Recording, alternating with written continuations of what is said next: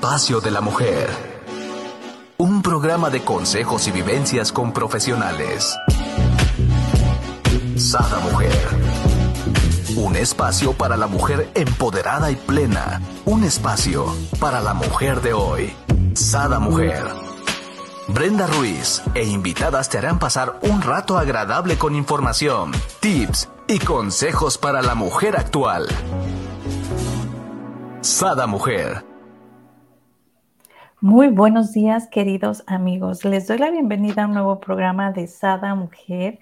El día de hoy tenemos con nosotros a nuestra queridísima psicóloga, terapeuta y tanatóloga Arlene Cepeda con este gran tema, perfiles psicológicos de estudiantes. Bienvenida, mi querida Arlene, ¿cómo estás? Muy buen día, Brenda. Pues primero que nada, este, estoy bien y primero que nada felicitar a nuestros estudiantes que hoy se celebra en nuestro país el Día del Estudiante, ¿no? Así es. Y a la vez, pues a los profesores, que hace recientemente fue su día, y no podríamos entender la dinámica de los estudiantes sin entender un poco la dinámica de los padres y de los profesores y el papel que juegan en esta interacción. Entonces, pues muchísimas gracias eh, por la invitación. Eh, mandamos saludos a todos tus radioescuchas, a todas las personas que nos escuchan y que han solicitado tanto este tema para comprender eh, qué pasa en las dinámicas actuales, sobre todo desde la pandemia, cómo han cambiado las dinámicas de los grupos en las escuelas. Simplemente el tema de que la manera de dar clase ha cambiado desde hace dos años. Entonces tenemos obviamente nuevos perfiles de estudiantes, nuevas formas de enseñar y bueno, eso hace una nueva vinculación y, hoy, como, como comentas, vamos a hablar específicamente de 10 tipos, ¿no? ¡Wow! Muy bien, me encanta la idea. Pues vámonos con el primero. ¿Cuál sería? ok. El primero es el de los padres de los hijos más especiales. ¿Cómo es eso? Claro. Ajá. Bueno, yo creo que todos este, en nuestro grupo escolar en algún momento tuvimos algún compañerito que era el, especial, ¿no? El, se caracterizaba por eso, ¿no? En todos los grupos y dinámicas escolares decíamos que para poder entender el rol que juega cada uno de los estudiantes, pues generalmente se reproduce lo que pasa en la dinámica familiar, ¿no? El, niño muy, muy bueno, el niño muy perfecto, eh, muchas veces eh, reproduce ese mismo rol eh, o esa misma etiqueta en la dinámica de grupo. El chico malo, de, el travieso, va y reproduce el mismo rol. el, el, que es este el, chico, este, el, tímido o el, o el antisocial va y reproduce lo mismo. Entonces, por eso decía que para poder hablar de estos tipos de perfiles que hicimos como una clasificación de 10, pero de 10 que son muchas veces el, talón de Aquiles o, o, los que más se les dificulta a los profesores o se nos dificulta a los profesores en el, en el trabajo.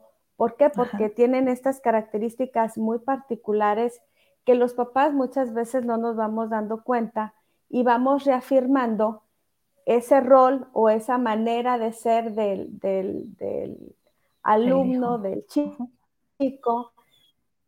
Y entonces luego, eh, pues interfiere, ¿no? En el, en el proceso del vínculo que idealmente debería de ser el vínculo de los padres con el profesor, debería de ser un vínculo de acompañamiento, de alianza para el sano desarrollo, donde ambos busquen que el objetivo principal del vínculo de los padres y los profesores sea este proceso de educación y de aprendizaje, ¿no? Pero hay ciertos perfiles de papás muy característicos que inclusive los propios profesores les temen, ¿no? O sea, se vuelven un dolor de cabeza A veces para el propio profesor o a veces para la propia institución educativa, ¿no? Y pues bueno, decíamos, vamos a revisar el primer tipo del que vamos a hablar hoy y son estos tipos de eh, alumnos especiales, ¿no? Son esos papás. Ya hemos hablado de algunos rasgos de, de estos tipos de personalidades, así narcisistas, eh, que caen muchas veces en la egolatría, donde quieren un trato especial para el hijo, casi, casi desde el directivo, ¿no? El hijo eh, no, es, no es igual que los compañeros de grupo y entonces este tipo de papás eh, se dificulta para los profesores el trabajo con el alumno porque realmente estos papás creen que su hijo es especial y aquí el riesgo como papás es que este tipo de perfil de, hijo, de alumno, le impide tener la sana frustración. Y muchas veces va, desarrollándose con ideas donde él está infravalorado, él cree que puede tener más logros que los que realmente este, tiene. Y cuando sale a la vida eh, adulta, pues va, va desarrollando esta incapacidad que es una poca tolerancia a la frustración. Entonces, la invitación es a los papás hacerles ver que sus hijos tienen que ayudarles a que ellos en el, en el colegio, en la vida escolar, sepan que forman parte de un grupo que no tienen, que no son seres especiales independientemente del estrato social al que puedan pertenecer o, o, o el nivel económico o el apellido. O sea, ellos los tienen que hacer ver que como, como ser humano son exactamente iguales y esta parte de no querer este, infravalorarlos, ¿no? Sí. Así es. Y realmente no nos damos cuenta, ¿no? O sea, qué interesante esta plática que nos das, ¿no? Porque así nos detectamos como padres en cuál de estos perfiles caemos, ¿no? Y podemos empezar a lo mejor a mediar si no nos habíamos dado cuenta, ¿no? Sí, de hecho ha, habido teleseries o telenovelas donde siempre en los colegios siempre sale una niña que se caracteriza por ser especial o un niño que tiene inclusive lleva al colegio accesorios especiales, inclusive las niñas o los niños luego se identifican con estos este, personajes, ¿no? Que la, la chica eh, especial o popular o de más dinero del colegio y se resaltan esos rasgos, pero, pero eh, eh, lejos de, reprobar muchas veces eso, te digo, ha habido hasta generaciones que se han identificado en algunas series, telenovelas, con ese personaje, ¿no? Con la niña. Ahorita se me viene esta María Joaquina, ¿no? Que todos odiaron, Por ejemplo. Y son generaciones que van creciendo con esa condición, ¿no? sí, desde la pluma que lleva la lapicera, eh, y, aparte los papás eh, eh, refuerzan que se le dé un trato especial. Así es. ¿Qué, ¿Qué, otro perfil tiene?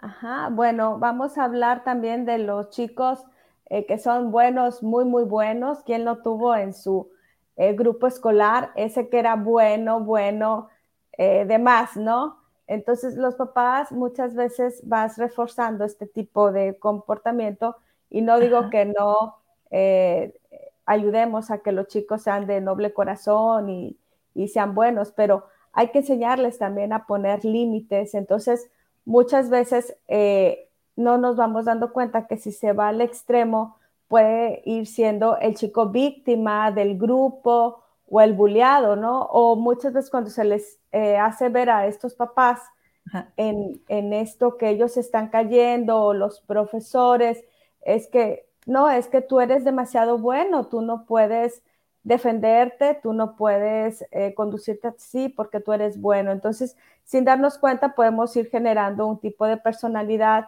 victimógena donde va asumiendo y va siendo el chivo expiatorio o el depositario del grupo escolar, ¿no? Lo que en nuestro tiempo llamábamos los torta, pues. Y entonces la ah, dinámica de la agresión del grupo se deposita en el bueno, muy, muy bueno. O los papás se van cegando y entonces cuando se comporta como cualquier chico normal, hace la travesura escolar, el, asesor o, o el directivo le llama para darle alguna queja, el papá está tan cegado en esa etiqueta que le puso que es tan bueno que muchas veces no lo cree. Entonces, es como ir tomando conciencia de que esos roles que ellos van tomando en, la dinámica de su grupo escolar, pues si revisamos un poquito, la mayoría generalmente viene desde casa, ¿no? No, es que tú eres muy bueno, es que eh, mi hermano hizo tal cosa, no, pero tú no, porque tú eres el bueno, acuérdate, ¿no? Entonces, no, no, no irles poniendo esas etiquetas. Oye, y es cierto, ¿no? O sea, muchas veces uno conoce a sus hijos y dice, no, es que esto no haría mi hijo, ¿no? Y probablemente entre el calor entre los amigos, pues sí lo hizo, ¿no? Entonces yo siempre decía, mi hijo es uno en casa y otro con los amigos, hay que observar, ¿no? Lo están influyendo negativamente en ese grupo, son, los demás, porque él en casa no es así, nunca es así en, en, los otros grupos de referencia, ni en la familia. Entonces, no cegarnos y, tener conciencia de que no puede ser alguien tan bueno, tan bueno. Eh, todos tenemos cosas que pueden tener un comportamiento por muy bueno, de repente presentar algún tipo de conducta inadecuada y si los profesores lo están señalando, los directivos, bueno, tomar conciencia de eso y, cartas en el asunto también. Exacto. Y nos vamos al número tres, que vienen siendo perfiles de padres profesores. Ay, sí. Bueno, saludo, como les dije a todos mis profesores, muchas felicidades. Eh, la semana pasada tuve la posibilidad de coincidir con uno de mis profesores que más quiero de la preparatoria del colegio, mi profe de matemáticas. Les mando un saludo muy especial a todos los profesores que me tocó tener profesores de verdad de 10. Es maestro de matemáticas, eh, mi maestro de historia, a todos los profesores eh, que me tocaron como alumna y después me tocaron siendo yo encargada del departamento de psicología. Me tocó pues por muchos años eh, coincidir con ellos en esto, ¿no? Entonces les mando un fuerte abrazo. Bueno, los profesores, ah, los papás profesores, yo creo que somos los más difíciles. Aquí tengo una pregunta. ¿Son realmente profesores de profesión? ¿Mande? ¿Son padres que realmente su profesión es ser profesor? Sí, ah, y, a eso iba, ¿no? Que, que, bueno, digo, yo tuve excelentes profesores, después me tocó coincidir con una planta de, para mí los mejores profesores en las instituciones que he trabajado, pero como papás es otro rol y también me tocó acompañarlos y tener esta experiencia de que tú puedes ser excelente profesor, pero eh, acá es otro rol como papá, ¿no? Entonces muchos padres de familia que eran profesores o que eran directivos, no los míos, ¿no? Ni los que ya mencioné, pero me refiero a que, a que estos... Eh, profesionales muchas veces no se quitan el rol y entonces quieren revisar como le entendemos y sabemos a los planes y programas. Y entonces para los profesores es difícil tener un papá que es profesor porque muchas veces se siente analizado, revisado desde el contenido temático y ya le revisa la clase y quiere saber técnicas de enseñanza. Y entonces aquí hay que aplicar lo que los profesores de, nuestra época o la época de nuestros papás o de los abuelos hacían, ¿no? Darle al profesor su figura de autoridad y entender que aunque yo sea profesor o directivo, debo de respetar esa parte y no estar cuestionando las técnicas de enseñanza o las formas. Hay algunos profesores. Yo, aquí tengo una pregunta. Y los padres que no somos profesores, pero que revisamos tareas cuando nos damos cuenta que algo está mal, y por ejemplo mi hija me decía, es que así me explicó mi mamá, mi maestra, y le decía yo, hija, pero está mal Así no son las fracciones de binomios, o sea, está mal. Bueno, tuve que hablar con la maestra, total que la maestra me dijo, puede venir a dar una clase. Este, y fui a dar una clase, preparé una clase de, de fracciones de binomios para todo su grupo, en, creo que era sexto de primaria. Luego todavía la maestra al final dice, ¿a quién le entienden? Porque mi, mi, forma de explicar era muy distinta a la de la maestra, pero aparte sí estaba mal los resultados, ¿no? O sea, te tiene que dar el mismo resultado a fuerzas, ¿no? Entonces lo que la maestra le revisaba todavía bien, pero estaba mal. Entonces al final pregunta y la gran mayoría de los niños suben la mano que, que conmigo les gustó, o sea, aprendieron más, entendieron mejor, ¿no? Entonces yo, yo ahí en cuál caigo. Bueno, porque no soy profesora. Bueno, mira, eh, generalmente para allá iba, ¿no? Desde que me ha tocado en mi experiencia hasta el, hasta el papá profesor que va y, revisa y supervisa cómo dieron la clase. Ya pusiste el ejemplo.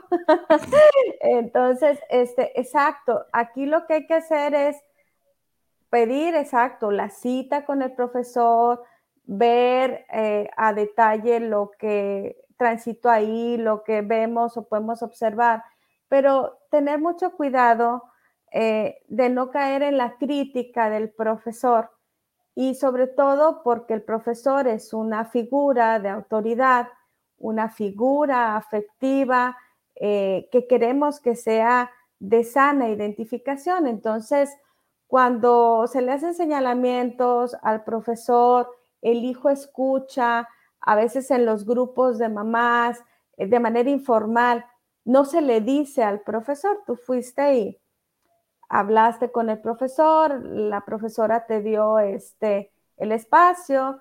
Eh, claro, y amamos a esa maestra. Déjame decirte, sigo teniendo contacto con ella. Está en Mazatlán y la verdad la, la amamos. Fue una maestra que marcó un parteaguas para la vida de mi hija en positivo, ¿no? Pero, pero yo decía, es que no puedo dejar que, que, que que resuelva mal y luego en el examen, ¿no? Bueno, así como fuiste y, hablaste y, lo resolvieron, aquí el tema es que muchas veces no se le dice de manera formal o institucional al profesor y eso en la identificación, sobre todo cuando están en secundaria, en preparatoria, que ya hablaba yo de, mis figuras afectivas, de mis profesores, porque eso es lo que nos va a hacer tener una vinculación, así como tú dijiste, seguimos teniendo un lazo ya de vida con esa maestra de Mazatlán. Eh, ¿Por qué? Porque se hace un vínculo donde logramos la sana identificación en secundaria y en preparatoria, sobre todo las figuras de afectivas y, modelos deberían de ser los profesores después de las figuras primarias que son los padres. Y cuando un papá critica a un profesor, no sabe la gravedad de eso a nivel eh, pues, psicológico, emocional. ¿Por qué? Porque son, después de, de, salir de casa, las figuras más importantes quienes acompañan en este proceso somos los profesores. Los profesores somos ese modelo de identificación. Entonces, si ellos escuchan que ah, no estamos admirando a sus figuras, y no digo que los profesores tengan que, tengamos que ser perfectos o que sean perfectos, pero cuando nosotros observemos algún error y que puede ser también inclusive, como dices, en, en la técnica de enseñanza, acercarnos a la institución educativa y hacerlo de manera formal a través de los directivos, del departamento de psicología, estoy observando esto y aclarar este, las dudas. Cuando nosotros caemos en este tipo de perfil de papá crítico eh, o que juzga, eh, no estamos ayudando a que ese modelo de identificación eh, se logre de manera saludable, ¿no? porque el hijo, el alumno se cuestiona por qué eh, criticamos y juzgamos a su profesor, sobre todo que van formando parte de su mundo afectivo, ¿no? O lo ideal sería eso, ese lazo que tú comentas que lograron con, con la profesora que trascendió del aula y que tuvo un impacto positivo en la vida de ella, ¿no? no, y los directivos no supieron, ¿no? O sea, yo fui directa, solo la maestra y yo supimos, ¿no? Este, El chiste no era este, señalar, sino más bien a mí lo único que me preocupaba, creo que como todo padre, es que pues aprendiera bien, ¿no? Tu hija, más cuando la ves toda histérica, así como que no entiendo, y yo pues le trato de explicar, le digo, hija, es que, es que así no me enseñó la maestra, y yo, pero pues es que así es, ¿no? Entonces... cuando, cuando esta vinculación a la que hablaba del inicio de hoy sobre que los papás y los eh, profesores vamos juntos en el mismo objetivo y que ese es precisamente el ideal. El ideal eh, es esa comunicación franca, abierta, de acompañamiento, donde se tiene esa confianza de esa vinculación y eso hace que de manera positiva eh, y de manera natural se pueda lograr eh, que el hijo, al ver que obviamente el papá y el profesor se entienden, él también le va a tener admiración y respeto a esta figura tan importante que es el profesor. Entonces, si queremos buenos estudiantes, obviamente si el hijo escucha que su profesor es bueno, pues él se va a identificar, pero si nosotros como papás criticamos o juzgamos eh, al, profesor, pues eso va a impedir esa identificación sana que queremos lograr. Y nos vamos al número cuatro, padres omnipresentes. ¿Cuál, es la característica, ver, de estos padres? Pues son esos padres que se aparecen en la mañana, al mediodía, en la noche, en la junta, en la kermés, en eh, forma parte de la, de la, mesa directiva, te descuidas y ya aparece entre horas en, en la institución educativa. Son esos papás, pues obviamente que están en todos, ¿no? Y que en todo entonces, esos papás se vuelven también difíciles en el, en el, en el trato eh, para los profesores y, y, y, sobre todo, como comentaba, en, en, en, la etapa escolar, precisamente de secundaria y preparatoria, que es con, con los grupos que me ha tocado trabajar más, con los grupos de adolescentes de 13 a 18, lo que menos quieren es, es, ver este, a los papás en la escuela. Claro. Lo siento, papás, decirlo, pero ellos se están identificando con nuevas eh, figuras.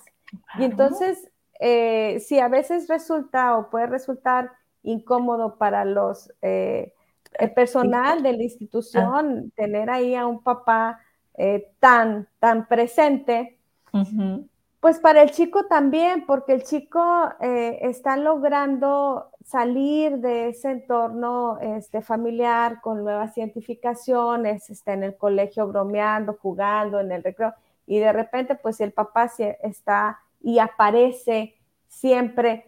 Claro, hay que estar al pendiente de ellos, pero estamos hablando de los papás eh, que con esa omnipresencia interfieren eh, esa parte. ¿Por qué? Pues porque no necesitan, no necesitan esperarse a la junta de mes. Ellos, eh, se bajan y luego aparecen con algún texto al mediodía y en la tarde o abordan inclusive a los profesores o a los directivos una preguntita y quiero ver cómo va mi hijo y no se esperan a la cita formal de, la reunión del grupo, ¿no? De mes, de entrega de calificaciones. Entonces, si somos de esos papás omnipresentes que estamos hasta en la clase, estamos afuera, eh, eh, en, el recreo, bueno, tomar conciencia de que ya es tiempo de irse desapegando un poco y confiar en que los profesores y el personal de la institución educativa está altamente capacitado para hacer su trabajo, ¿no? Ajá, y darle su espacio, ¿no? A, los hijos. Creo que eso es muy importante. Nos vamos al perfil número 5 y es padres ausentes. O sea, ni muy, muy, ni tan, tan, ¿no? Así es. Tan grave es eh, el tipo de, de, apego como el que hablábamos, ¿no? Un tipo de apego donde asfixio y no permito pero si que mi hijo se separe de la escuela, si va a la escuela estoy presente, eh, ya decía, no en la mañana, al mediodía y en cuanto sale y en el recreo, o voy y llevo el licuado y, me, tocaba ver este, papás tan omnipresentes de los que ya sabes, ¿no? Llevan la libreta y, se le olvidó el dinero y ahí están, ¿no? Pues tan, tan preocupante es que, que no, no permitan que cuando el hijo se le olvida algo, asuma esa responsabilidad de que se le olvidó y enfrente en su vida escolar lo que tenga que enfrentar. Pues los papás ausentes, exacto, Brenda, como tú decías, es la otra este, polaridad, ¿no? Es el extremo y el desapego, este tipo de desapego, pues también puede caer en el tipo de desapego patológico y también por eso es difícil para los profesores, porque ese es el papá que nunca conoces este, en la escuela, porque es el que manda al hijo con la comadre, lo manda en camioncito en grupo, o sea, nunca aparece, no aparece en el festival escolar, no se involucra, hay un tipo de desapego tan grande donde el tipo de perfil de alumno es un tipo eh, de alumno muchas veces demasiado tranquilo, este, aislado, pero es por falta de involucramiento del papá. Ahora, estos niños nos podemos dar cuenta de sus características porque ese es un tipo de, abandono y un tipo, ya hemos mencionado, de abuso inclusive o maltrato invisible cuando tienes este tipo de, de desapego y este tipo de negligencia. Entonces, muchas veces va pasando como inadvertida, ¿no? Entonces, son esos papás que no van por las calificaciones, que aunque se les cite, eh, no se hacen presentes y se va el año escolar y nunca conociste este tipo de, papás. Entonces, este tipo de papás caerían en el tipo de eh, personalidades con un tipo de desapego que puede rayar en lo patológico y claro que son de difícil trato para los profesores, ¿no? Y eh, esa falta de, vinculación afectiva, pues hace también alumnos con esa misma característica. ¿Quién no tuvo a lo mejor algún compañero, pues que nunca da lata y está tranquilo y ahí va como que pasando el curso escolar como sin mayor esfuerzo, pena ni gloria, pero, pero no hay un tipo de, de conexión. Y aquí me gustaría Brenda, hacer hincapié que esto es algo de lo que estamos viendo que se ha agudizado precisamente desde la pandemia, porque al cambiar la dinámica de clases y de la vinculación, al no ser presencial, si ya veíamos cada vez más cuadros de este tipo, que muchos de los problemas de alumnos que no necesariamente tenían que ver con rezago escolar, sino con un problema de vinculación por estar desconectados, pues se ha agudizado más precisamente porque al estar en clase, al interactuar, al tener una dinámica de manera presencial, pues se va dando un tipo de vínculo. Entonces, si tenemos papás desapegados, pero aparte ahora las clases por la condición pandémica tuvo que ser con mayor distancia, pues estos, estos cuadros se han agudizado. Y te decía, me gustaría hacer hincapié en el sentido de que aquí hay que tener mayor cuidado porque muchas veces ese tipo de desapego eh, podemos estar hablando de algún tipo de problema de alumno con problema de aprendizaje, no por apatía o no por rezago académico, Aquí pudiera estar hablando un tipo de problema por esa desvinculación afectiva. Y aquí caen todos los cuadros que alguna vez hemos mencionado, Asperger, DTH o algún tipo de eh, problema de aprendizaje que tiene que ver más con la desvinculación afectiva.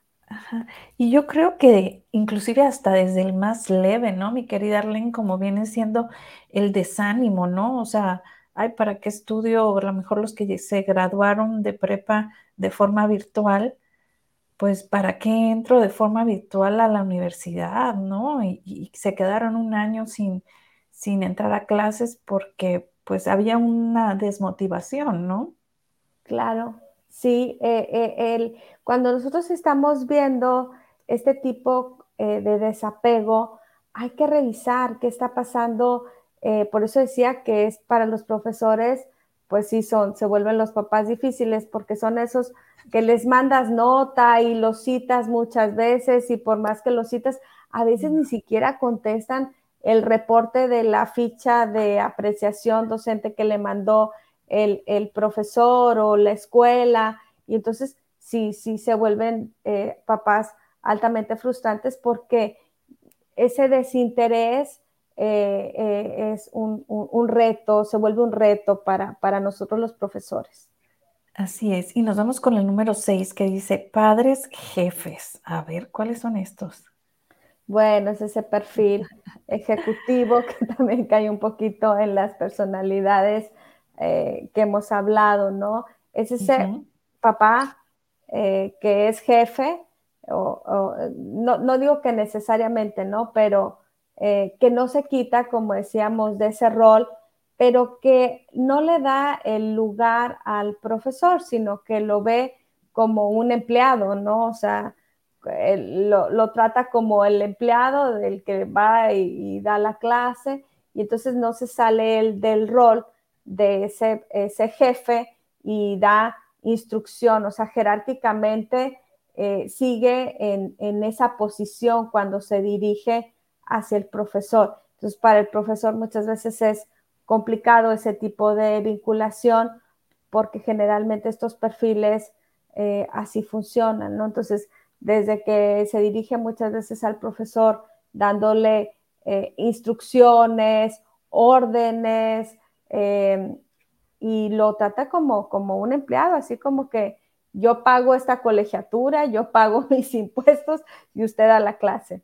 Entonces, bueno, pues eh, caerían en esta clasificación que eh, aquí hay que entender, hablando de esta parte humana de los vínculos, Brenda, que lo que intentamos, más que estereotipar a cada uno de los, de los perfiles, es que tomemos conciencia de hacer un vínculo humano. Que los tipos de perfiles de estudiantes que luego muchas veces se vuelven perfiles complicados, es generalmente porque tenemos que revisar cuáles son los modelos. O sea, yo como, como, como adulto, yo como papá, cómo me muestro y cómo me vinculo y cómo me relaciono con esa otra figura. Eh, entonces, si yo llego como el jefe que soy, que sí, muy probablemente puede ser el jefe de la empresa, pero no me salgo de ese rol y cuando yo voy y hablo con el profesor de mi hijo, mi hija, sigo estando en esa dinámica y en ese rol, bueno, los chicos van aprendiendo eso. ¿Y quién lo tuvo en el, en el, en el grupo escolar? También algún compañero que se creía el jefe y daba las instrucciones y desde el que mandaba este, a pedir las copias para todo el grupo y o sea, los roles se reproducen, ¿no? Entonces, los chicos van aprendiendo de cómo nos vamos nosotros comportando como adultos y ellos van repitiéndolas y replicando las mismas dinámicas. Así es. Me gustaría hacer un paréntesis para saludar por aquí. Dice, buenos días, Mirna. Raúl, excelente tema. Lili, buenos días. Daniela, saludos, excelente día. Saludos a todos, gracias por vernos y por este, darnos compartir por ahí. Nos vamos con el número 7, el perfil número 7. Padres con manía de persecución. Vaya, este no me lo hubiese yo ni imaginado. Bueno, muchos saludos a todos. Gracias por estar aquí con nosotros. También excelente día. Sí, vamos a hablar de los papás eh, que eh, está, creen que los profesores están en contra de su hijo y que creen que están en contra de ellos mismos, ¿no? Entonces, en vez de estar aliados con el profesor, eh, lo ven como un enemigo, ¿no? Y, franca y abiertamente casi, casi le declaran la guerra al profesor y la, actitud son estos perfiles que ya habíamos mencionado de los, dentro de los perfiles de trastornos de personalidad este, paranoicos, pero sin ser un trastorno de personalidad o, rayar en esa clasificación, eh, sí son esos papás que no toman conciencia, decía que el profesor es un aliado, no es tu enemigo.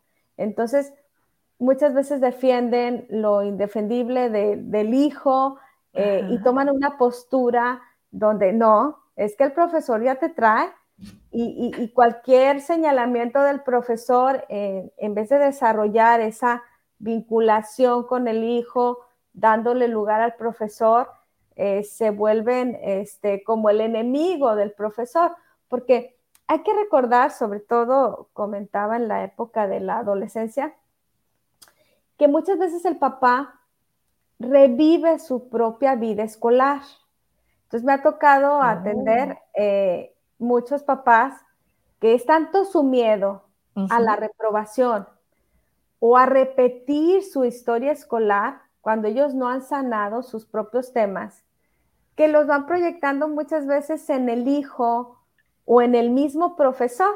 O sea, si ellos tuvieron un profesor con el que se complicaron o su vida escolar en esa etapa de la vida fue difícil, esa misma ansiedad muchas veces la van depositando, proyectando en el hijo y yo les diría a los papás, pues los hijos no necesariamente tienen que reproducir su propia historia escolar, ¿no? Entonces, hay que confiar, yo decía, como eran los papás eh, de antes, donde le daban su lugar al profesor y decían, a ver, allá usted entiéndase con el profesor, eh, ustedes son los encargados, sí supervisar claro, estar atentos en ese acompañamiento, pero el profesor no es el enemigo, ¿no? Entonces, en este tipo de perfil, eh, donde son papás así como paranoicos, créeme, ellos están convencidos de que no, es que el profesor te trae de encargo. Y ya trae a mi hijo de encargo y es porque no lo quiere. y no, el profesor hace su trabajo hay que estar conscientes que el, profesor en condición normal lo que quiere es el aprendizaje y, el, lograr los objetivos de, los aprendizajes con, nuestros hijos, ¿no? Claro, oye, y ni que fueran este, los únicos alumnos, ¿no? De 40, 50 se van a enfocar solo en uno, ni que no tuvieran nada que hacer. bueno, así les decía yo a mis hijos cuando decían, no, es que el maestro ya, y yo, ¿qué se va a andar enfocando en ti, hombre? Tiene tantos alumnos, ¿no? Y nos vamos a... Bueno, qué bueno que tú, ah, como comentas, exacto, eso precisamente hablábamos en el punto uno, de no te sientas tan especial, ¿eh? o sea, sí siéntete especial, pero no al punto de que un, un profesor va a tener este, algo contra ti. Bueno, iba hablando de los extremos, ¿no? Si pudiera darse de repente algún caso donde veamos alguna conducta insana o no, o no favorecedora, pero volvemos a lo mismo, cuando como papás estamos realmente vinculados, podemos tener esa capacidad de distinguir sanamente. Así es. Y nos vamos al número 8, dice, los padres criticones. Sí, ya ¿Cuánto daño le hacen a los hijos, no? Es esta parte. Sí, eh, eh, y, no nada más, este, decía, ¿no? Al devaluar las figuras de identificación, ellos se van identificando, admiran a sus profesores, quieren, los, quieren a la, escuela, al directivo, a, todo lo que forma su parte, los que formamos parte de su mundo afectivo en la institución. Entonces, muchas veces eh, en las pláticas de los papás, de los cafés sobre todo, de los chats, eh, empiezan a investigar la vida de los profesores, cómo se comportan fuera, cosas que a veces no son constructivas, no son sanas y no sirve para poner al servicio de, ellos, porque son sus figuras de identificación. Entonces, hay que tener mucho cuidado con eso. Eh, y, bueno, siempre no es, no es eh, agradable estar cerca de una persona eh, criticona, ¿no? Pero cuando los papás con severidad critican, insisto, a una figura de, tan importante como son los profesores, porque la sana identificación nos va a permitir tener adultos bien ajustados.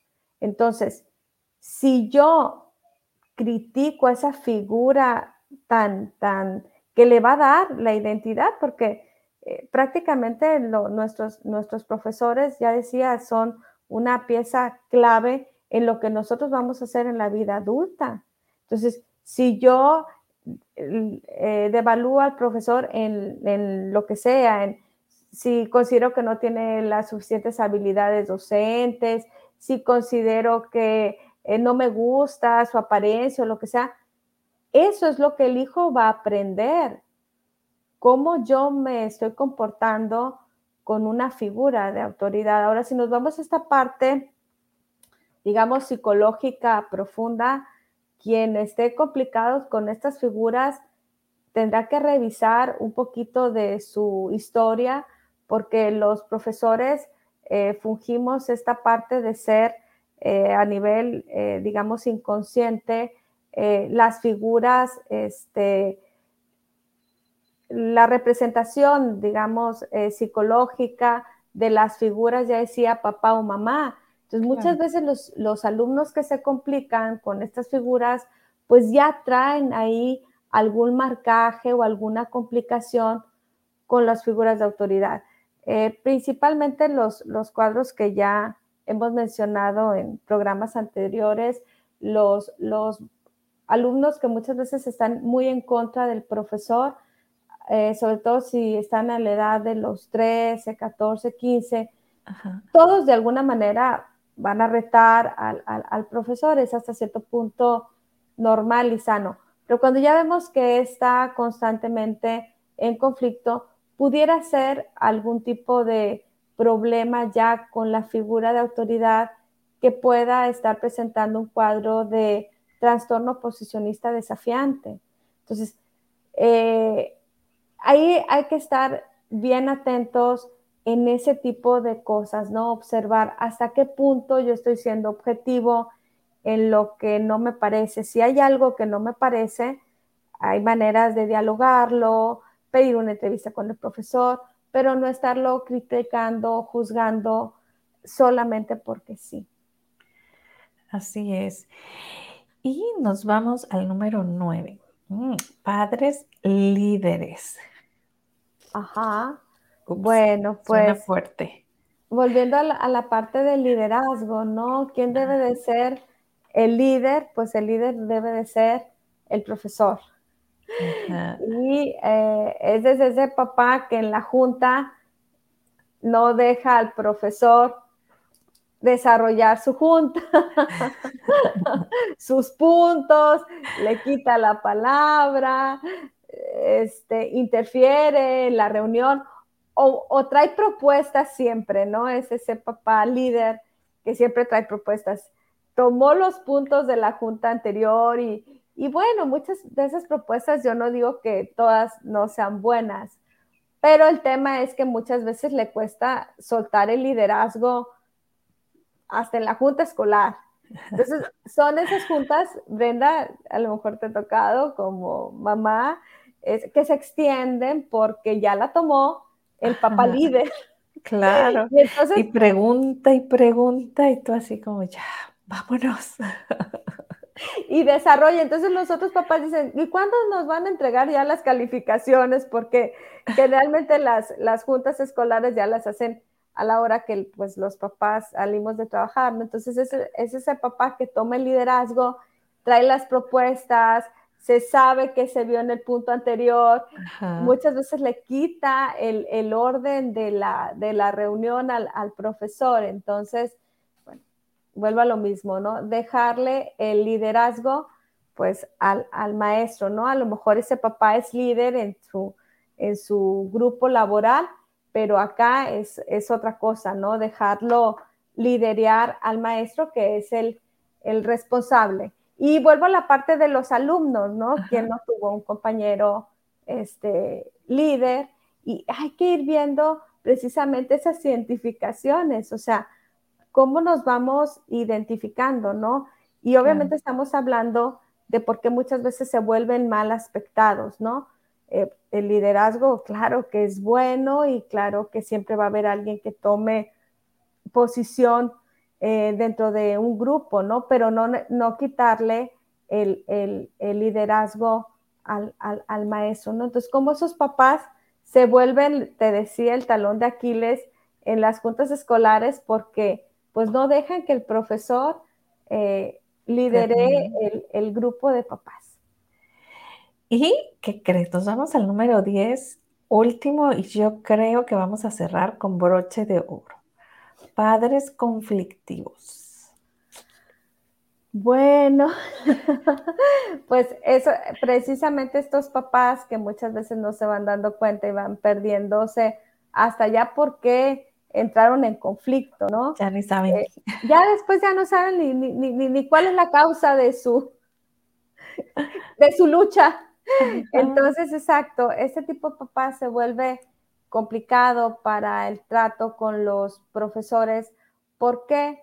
Porque eh, eh, al él no estar este, claro muchas veces ni qué quiere, porque ya decíamos, ¿no? La vinculación del profesor con, con el papá es lograr que se dé los aprendizajes, lograr que se dé el sano desarrollo. Pero si es una persona que no está eh, bien aspectada, que no está armonizada, eh, pero muchas veces son este tipo de papás que logran agitar al grupo de papás y los llevan a perder el objetivo de lo que se pretende en el grupo y entonces va interfiriendo con la dinámica del grupo. Son los papás que están, son eh, el que quiere hacer el escrito, el que va y lucha por la causa y haya que llegar donde tenga que llegar, no importa.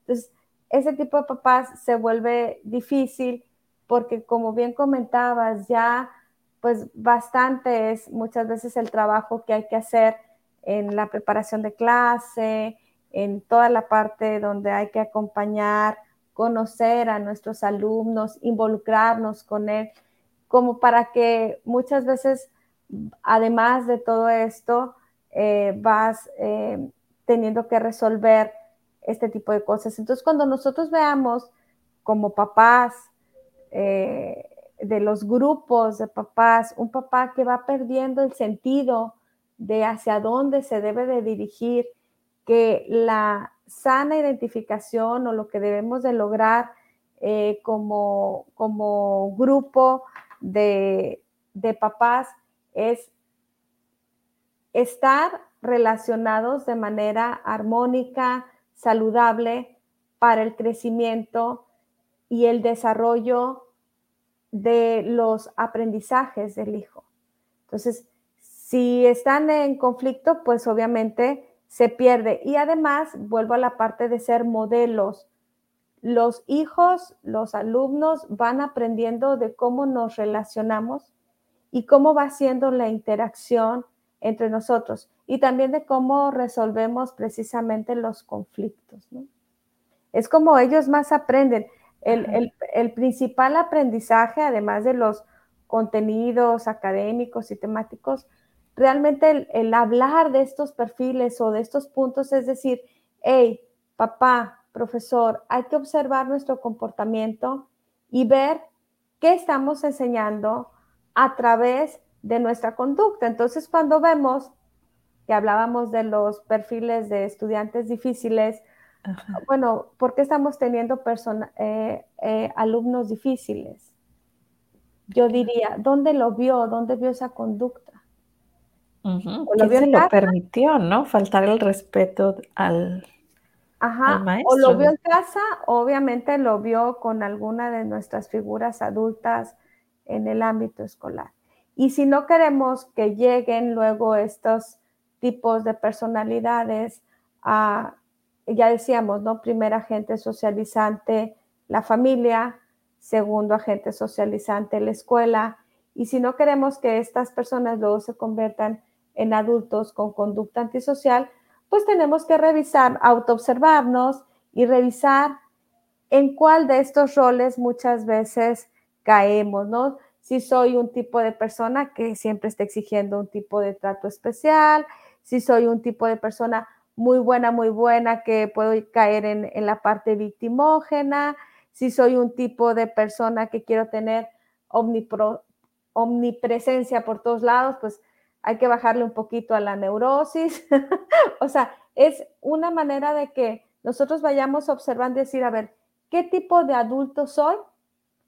¿Cómo me estoy mostrando? Y si queremos mejores estudiantes, no nada más es que ellos aprendan los contenidos académicos. Los principales aprendizajes tienen que ver con la manera como nos relacionamos principalmente en la parte afectiva. Claro, ¿no? Mucho con la convivencia. Este, me encantó cómo nos fuiste desmenuzando, me hiciste acordarme de tantas vivencias, ¿no? de ir identificando eh, bueno, te voy a ser sincera, de mí, pues ya hace más de 20 años, ¿no? Pero sí me identificando más bien de los últimos que me han tocado, ¿no? Que vienen siendo de mis hijos, ¿no?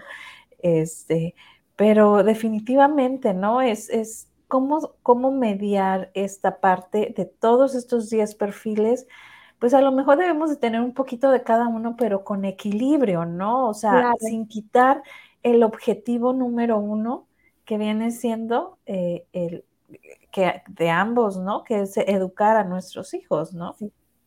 sí y el educar no nada más es que aprendan, que aprendan los contenidos temáticos y que aprendan, eh, que, tengan conocimientos. Y es donde muchas veces ahí, si no está bien clara esta alianza que hablábamos, se pierde por querer tener un alumno de 10, por querer tener un chico perfecto, por querer estar en estas, eh, lograr cosas, ya decíamos, ¿no?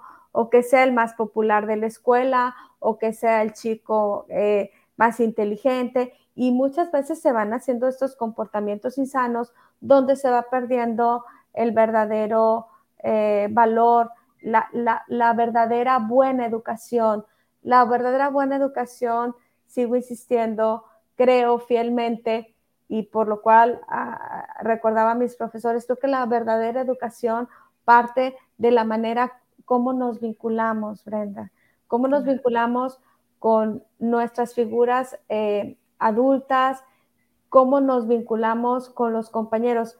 En la dinámica de clase, en la dinámica del grupo escolar, simbólicamente son nuestros, vamos, psicológicamente eh, nuestros compañeros vendrían siendo como nuestros hermanos. Entonces, cuando se dan dinámicas no sanas, que todo el grupo debe de ir precisamente a la misma construcción del crecimiento.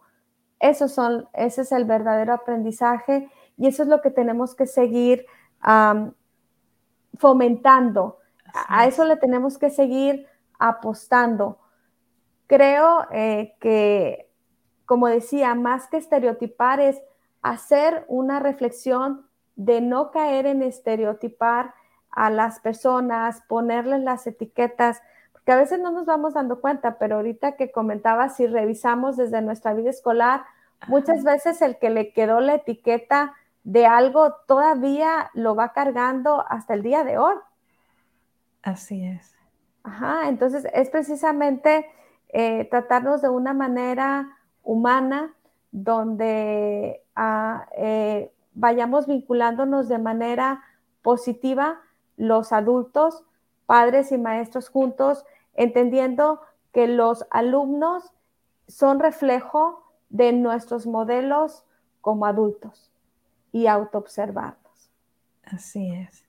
Y yo, este, pues agradezco a cada uno de los maestros que me tocó, a cada uno de los maestros que le tocó a mis hijos y también a cada uno de los padres y compañeros, digo, padre de los compañeros de mis hijos. La verdad, yo como amo a los padres líderes que siempre estuvieron de que y organizaban todo y uno nomás daba el dinero, ¿no?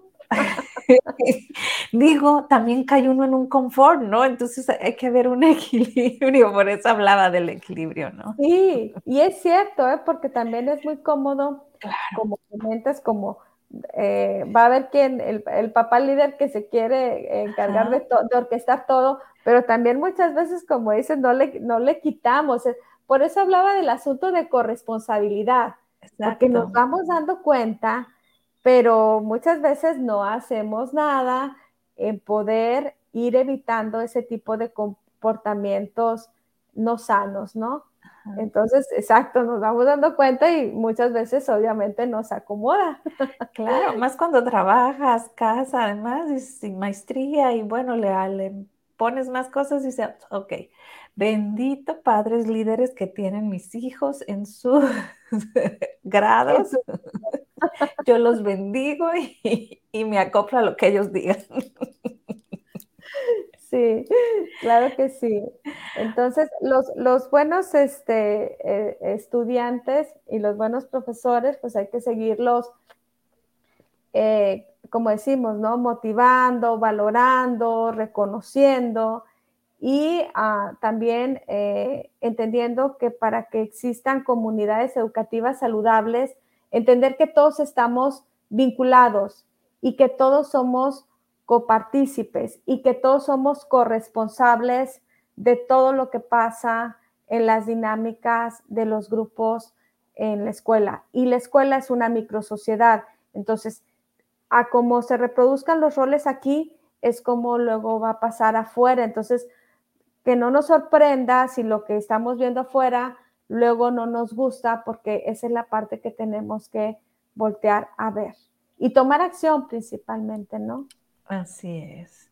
Pues muchísimas gracias por este gran tema. De nuevo, felicidades a todos los alumnos hoy en su día.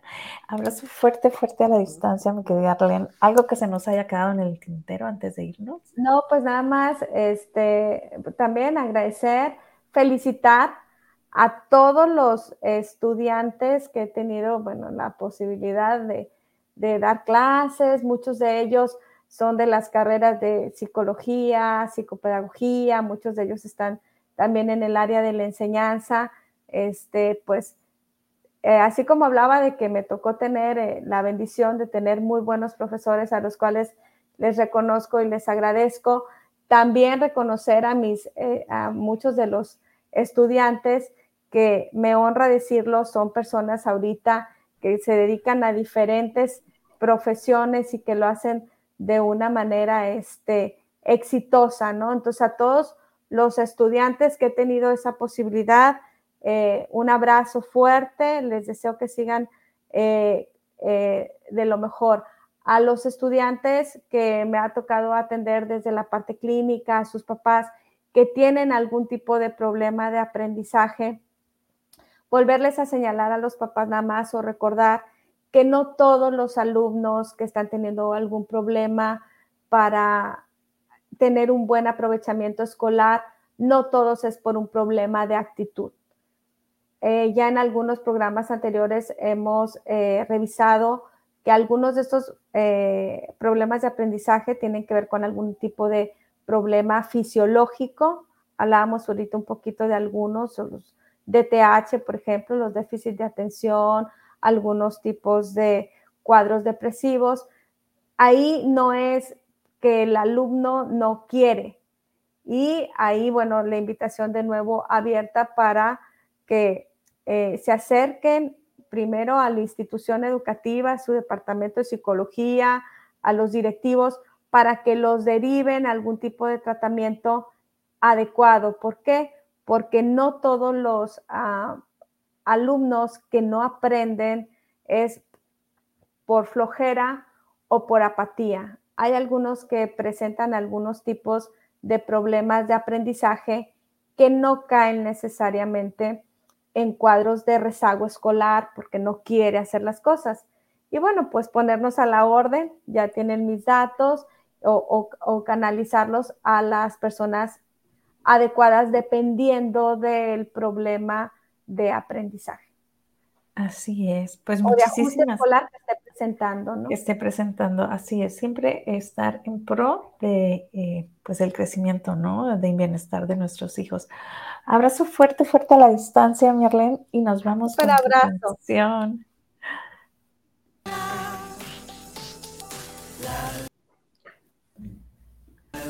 ¿Cómo te sientes?